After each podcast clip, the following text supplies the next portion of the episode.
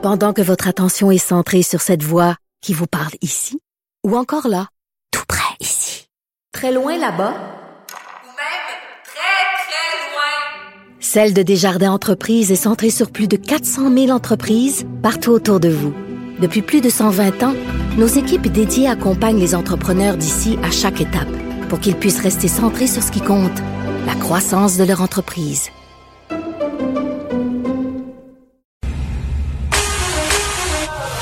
Pour elle, une question sans réponse n'est pas une réponse. Geneviève Peterson. Cube Radio. J'en discutais euh, hier avec euh, Nicole Gibault euh, de cette commission spéciale sur l'exploitation sexuelle des mineurs. On s'est penché notamment sur la question des peines, mais cette commission-là a terminé ses auditions publiques hier et on va faire le bilan avec Yann Lafrenière de cette commission qui a commencé quand même en novembre 2019. Yann Lafrenière qui est président de cette commission spéciale sur la l'exploitation sexuelle des mineurs, qui est député caquiste de Vachon. Monsieur Lafrenière, bonjour. Oui, bonjour à vous. Bon, euh, bonjour tout d'abord. Euh, penchons-nous sur les grands points, si vous voulez bien. Oui, juste corriger un petit point. On a commencé en juin 2019. Ça fait déjà un bout de temps. Ça fait 14 mois qu'on est sur cette commission. On a entendu une soixantaine de groupes qui sont venus nous rencontrer, des mémoires qui ont été déposées. C'est 41 heures d'audition. Hmm. Et hier, ben, c'était la dernière journée. C'est une journée qu'on a ajoutée en passant. C'était pas prévu au début dans nos travaux. On l'a ajouté pour deux raisons. Premièrement, c'est qu'aujourd'hui, on commence, là, dès que j'ai terminé l'entrevue avec vous, euh, de la commission, on est ensemble à commencer à écrire les recommandations, parce que c'est beau avoir fait le portrait, mais là, il faut trouver des solutions à ça. Alors, on a besoin d'informations très techniques. On voulait questionner des spécialistes pour avoir des, points de vue. Et aussi, la COVID s'est invitée dans notre commission comme partout au Québec. Alors, on voulait voir quels étaient les changements dans le milieu, est-ce qu'il y avait des choses qu'on devait ajuster. Parce que oui, ça fait 14 mois qu'on est sur la commission, mais des fois en quelques mois, un changement comme une pandémie peut, peut bouleverser le milieu. Alors, on a entendu des gens hier. Quels sont les, euh, les grands constats? Je ne ferai pas les recommandations parce qu'on va les faire en équipe tout à l'heure. Ça va être euh, c'est 15 hommes et femmes. Par passant, c'est de tous les partis. Hein. C'est pas une commission partisane, c'est transpartisan. On travaille ensemble. On a changé les façons de faire. On a décidé de travailler pour la même cause, pour un but unique. Ça fonctionne bien. Mais on a entendu des choses comme le besoin de ressources Hier, euh, à huis clos, on entendait un papa qui venait nous parler de ce qu'il a vécu quand c'est arrivé à sa fille. Et les gens nous ont souvent rapporté le fait que lorsque ça arrive, on sait pas où aller. On va où chercher de l'aide? On va où pour le rapporter? Comment, comment on peut approcher? Parce que c'est manifestement, les, les parents sont pas des gens qui ont baigné dans ce milieu-là ou qui mm. savent où aller pour chercher l'information. Puis je vais même vous avouer que pendant les auditions, on a reçu un travailleur social, un homme qui travaille dans le milieu depuis 26 ans, spécialiste en exploitation sexuelle. C'est arrivé à sa fille. Malheureusement, elle en est décédée d'une overdose. Alors, si cette personne-là, qui est un spécialiste, qui sait où aller chercher les ressources, nous dit, écoute, quand ça nous arrive, on sait pas où aller, mais je pense que ça confirme qu'on a grand besoin de ressources pour les parents, pour les proches. Ça, c'est un grand constat, un constat qui était important. L'autre chose qu'on a eu hier comme constat, c'est vous savez, comme parent, moi, je suis, je suis père de deux jeunes filles, 10 ans, 12 ans. On a des mécanismes de défense. Hein. Souvent, on va se dire, ben écoute, moi, ma fille, elle va dans une bonne école, des bons amis, des bons parents unis, on s'occupe d'elle. C'est des mécanismes de défense normaux qui font en sorte que les auditeurs aujourd'hui peuvent dormir, parce que sinon, on fait des cauchemars on pense à nos enfants. Mais ces mécanismes-là, il a fallu les défaire un petit peu dans la commission pour démontrer aux parents que ça peut arriver à tout le monde. Puis je m'explique. On a eu deux personnes qui sont venues nous voir, dont une policière policière qui avait déjà travaillé dans une unité euh, contre le human trafficking en Ontario, donc une personne qui est très aguerrie. Et malgré tout ça, il y a un proxénète qui a réussi à approcher sa fille. En dans deux semaines, via Facebook, a réussi à ce que j'appelle moi la convertir, à l'amener dans ses filets. Gros problème de dépendance à la drogue présentement, difficulté. Elle a eu de la misère à sortir son enfant de là. Fait que je pense que c'est un autre exemple probant qui nous dit que ça peut arriver à tout le monde.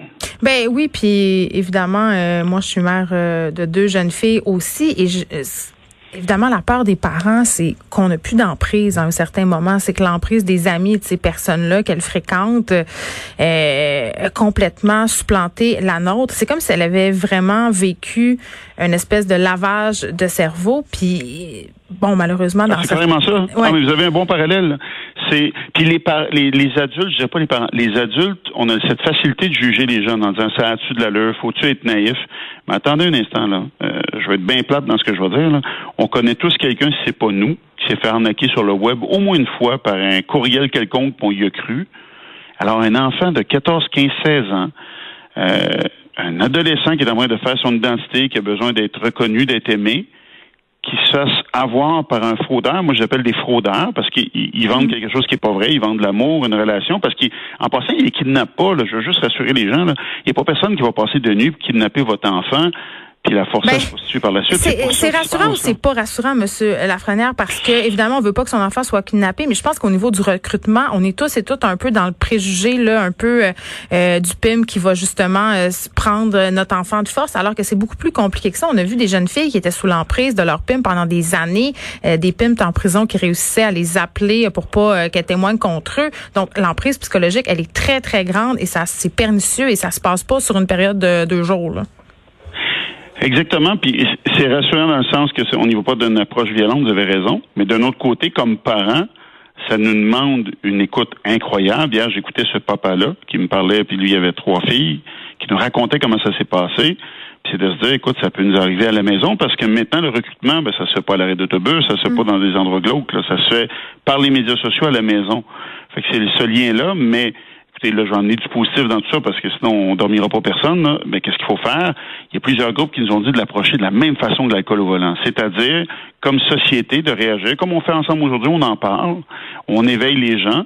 Mais aussi, on en. Parce qu'on s'entend, si, si ça se passe comme ça, s'il y a des procs, c'est parce qu'il y a une demande aussi. Il y a des clients qui payent, puis là, on va se dire les vraies choses, là.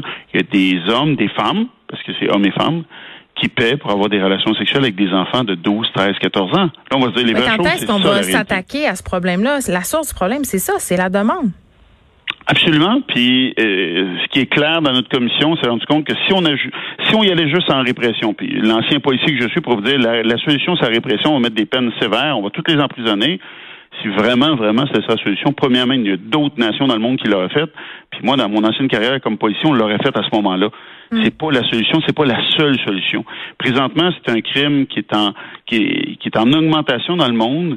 Euh, c'est- c'est presque à égalité avec le deuxième crime le plus payant au monde, la traite de personnes, la traite d'êtres humains, la vente de nos enfants.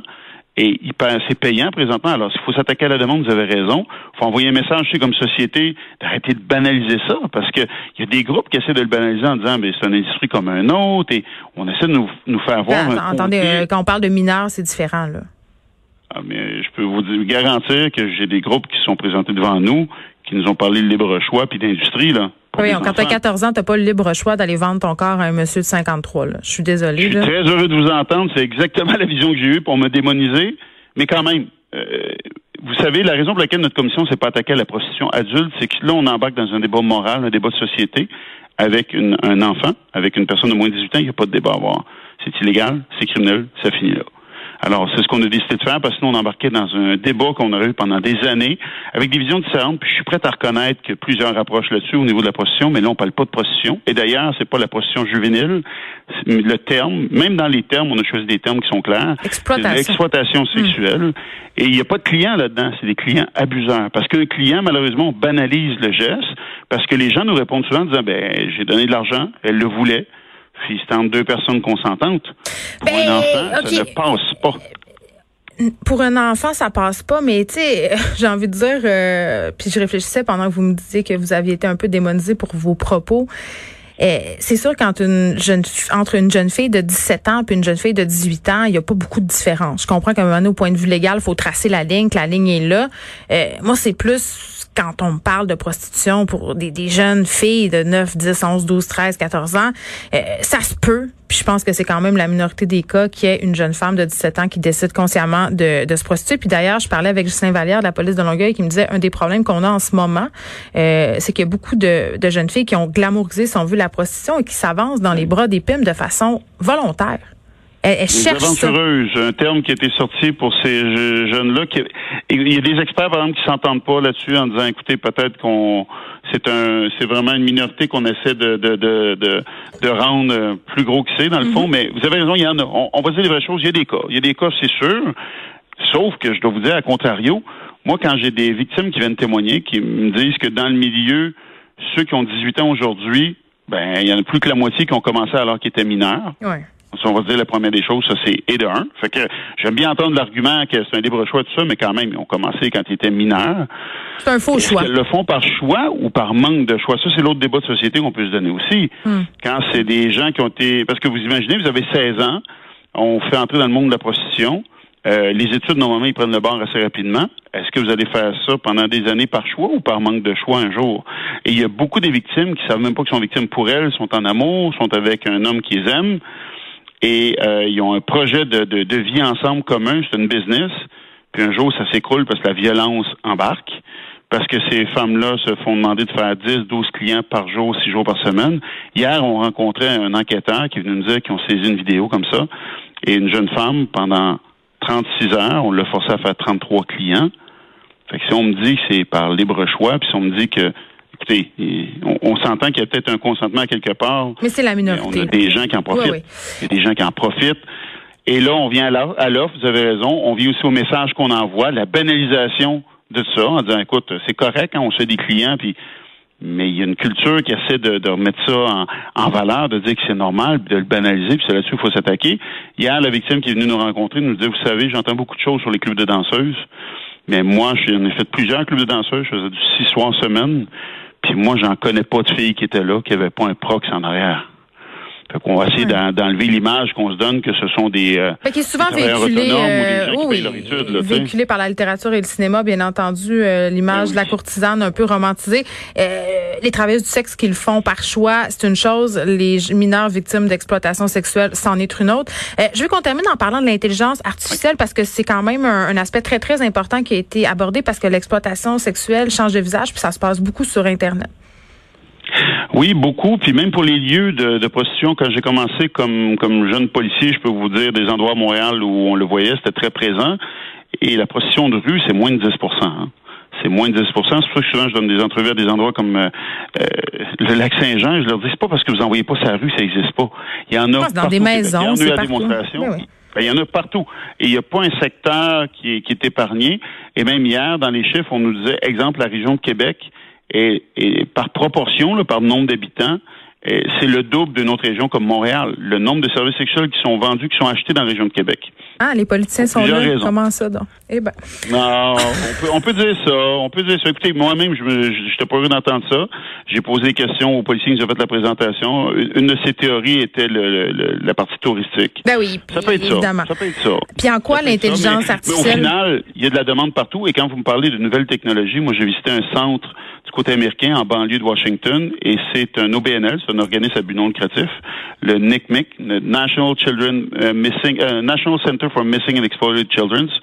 Et ils ont toutes les nouvelles technologies et eux, à longueur de journée, 24 heures par jour, avec des ordinateurs puissants, avec des robots, ce qu'ils font, ils vont sur des sites où on poste des, des, euh, des annonces euh, de- de- d'escorte. Ils retrouvent des enfants qui sont disparus. Ça se fait à chaque jour. Ça, ça m'a vraiment impressionné. Oui, il y a de la place aux nouvelles technologies, c'est vrai. Et ça, on est en- à la fin de la ligne. Au tout début, là, je pense qu'il y a de la prévention à faire parce qu'on peut les retrouver. Mais il faut vraiment, vraiment s'attaquer à ce problème-là pour faire en sorte qu'on ait moins de vies brisées. Parce que la jeune fille qui est avec nous hier nous disait Oui, c'est arrivé pendant quelques années, mais je vais avoir une vie au complet pour me rebâtir. Moi, que j'ai été brisé là-dedans. Et ça, ce sont nos enfants. Puis moi, quand je rencontre des collègues canadiens, américains comme policiers, puis je suis allé dans une rencontre l'année passée pour la commission, puis qu'on parle de Montréal puis du Québec comme une plaque tournante de l'exploitation sexuelle de mineurs, je suis désolé, là. Euh, Il faut qu'on change ça, il faut qu'on change la donne, ça n'a pas d'allure. Ça n'a pas d'allure, c'est vous êtes mère, je suis père de famille, on a des enfants. On peut pas laisser ça aller, là. Il faut il faut casser ça, il faut casser la demande, il faut travailler sur l'offre, il faut s'envoyer un message comme société aussi. Il y a plusieurs choses à faire. Mais je vous le dis, là, j'embarque pas dans la police de la moralité. Là. Quand on parle d'adultes, je suis pas du tout dans cette discussion-là. Là, aujourd'hui, je vous parle d'enfants. Puis les plus jeunes victimes, on nous parle de 12 ans. Oui. Yann Lafrenière, merci, euh, président de la Commission spéciale sur l'exploitation sexuelle, la commission qui doit rendre son rapport euh, en décembre. Merci beaucoup de nous avoir parlé. Merci à vous. Merci de votre intérêt.